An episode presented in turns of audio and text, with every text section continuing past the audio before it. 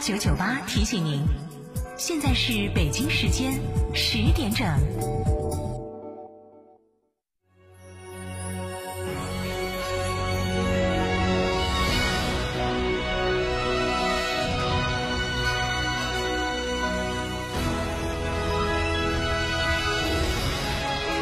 成都的声音，FM 九九点八，成都电台新闻广播。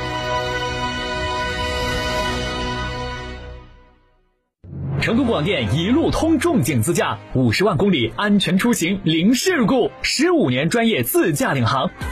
二零二零年特推精品九九系列周边短途自驾，定制国内外自驾普洱泼水节，穿越腾格里沙漠，天路西藏肯尼亚越野。详询八五幺零四三二二或微信添加 zg 三六七七八八八 zg 三六七七八八八。九九八快讯。北京时间十点零一分，各位好，我是浩明，现在向您报告新闻。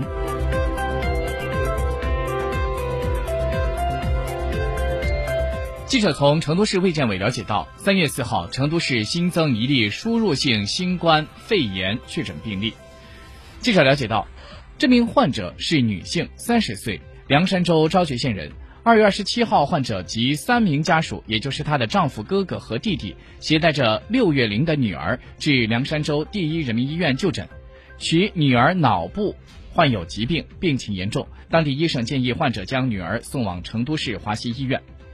二月二十八号，患者一行五人在当地政府开具了健康证明。二十九号晚上，五人自驾来到成都，直接前往华西医院急诊科就诊。当晚，医院对患者女儿开展脑部 CT 等检查之后，患者及家属入住华西国际一熟人的租住房里面。入住的时候，小区物管人员对他们进行了身份信息登记以及体温检测，没有发现异常。在三月一号上午九点钟，华西医院将患者女儿收治入院。根据成都市新冠肺炎防控要求，医院每日为所有来院患者及其陪诊人员开展健康监测服务。二月二十九号到三月二号，患者的体温均正常。三月三号，患者在监测当中被发现体温异常三十八摄氏度，医院立即将他转到发热门诊开展胸部 CT 检查，采集。鼻咽拭子以及痰液进行新冠病毒核酸检测，在三月四号这天，核酸检测结果为阳性，患者被诊断为新冠肺炎确诊病例，当即收入到华西医院的传染科进行救治。成都市武侯区两级疾控中心接报之后，第一时间完成了患者的流行病学调查，根据相关信息摸排密切接触者。根据了解，患者长期在当地生活，近期没有外地务工或者旅居史。二月二十八号中午，患者曾经出现了头晕、乏力、恶心等症状。目前，患者家属、租住房的熟人、患者女儿同病房的病人以及陪护共十七名在成都的密切接触者均已经集中隔离观察，并且全部采集进行了新冠病毒核酸检测，结果均为阴性。两名返回凉山的家属已经通地通知当地追踪管理，疾控机构和华西医院现在已经组织消杀队伍，分别对患者停留过的租住房、病房等地进行了消毒。凉山州的昭觉县相关部门已经对患者近期接触人员以及停留地点展开调查，积极追踪感染来源。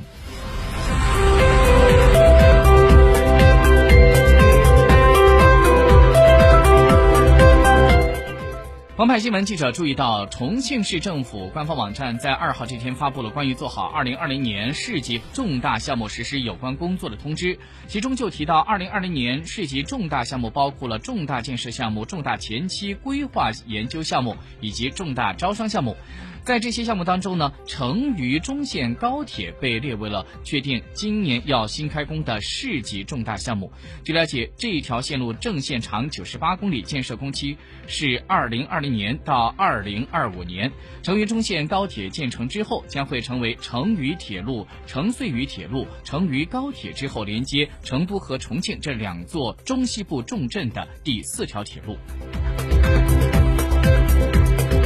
新华社消息。中共中央政治局常务委员会昨天召开会议，会议指出，要加大公共卫生服务、应急物资保障领域投入，加快 5G 网络、数据中心等新型基础设施建设进度，要注重协调民间投资积极性。据央视报道，响应党中央的号召。连日来，全国广大共产党员踊跃捐款支持新冠肺炎疫情防控工作的热情不减。据统计，截至到三月四号，全国共有四千一百二十八万多名党员自愿捐款，共捐款四十七点三亿元。目前，捐款活动仍在进行。据人民日报消息。三号，国家知识产权局对于首批六十三件进入实质审查阶段的与疫情相关的火神山、雷神山、终南山等恶意商标注册申请，已经依法作出驳回决定。此次驳回的六十三件商标注册申请，均以易造成社会不良影响，适用商标法第十条一款八项，依法予以驳回。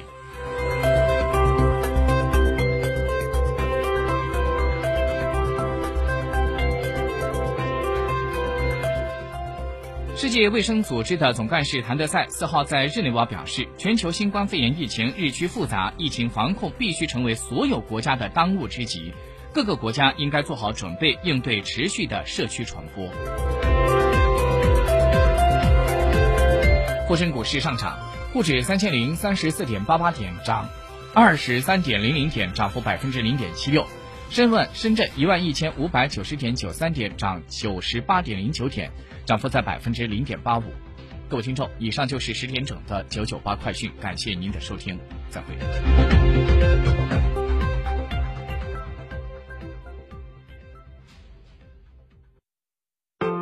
果汁太甜，白水无味。小苏先生零热量苏打水，随便喝没负担。苏打水就选零热量的小苏先生苏打水，随便喝没负担。小苏先生苏打水。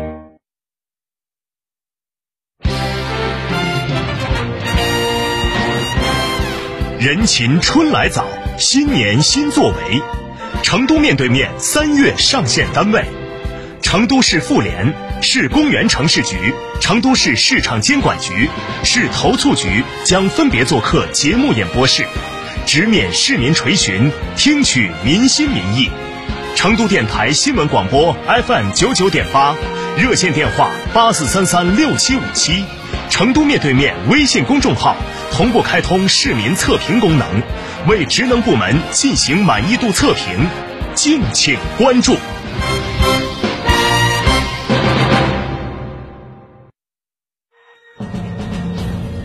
沟通民生民情民意，聚焦廉政勤政理政，对待每一件诉求，我们客观公正。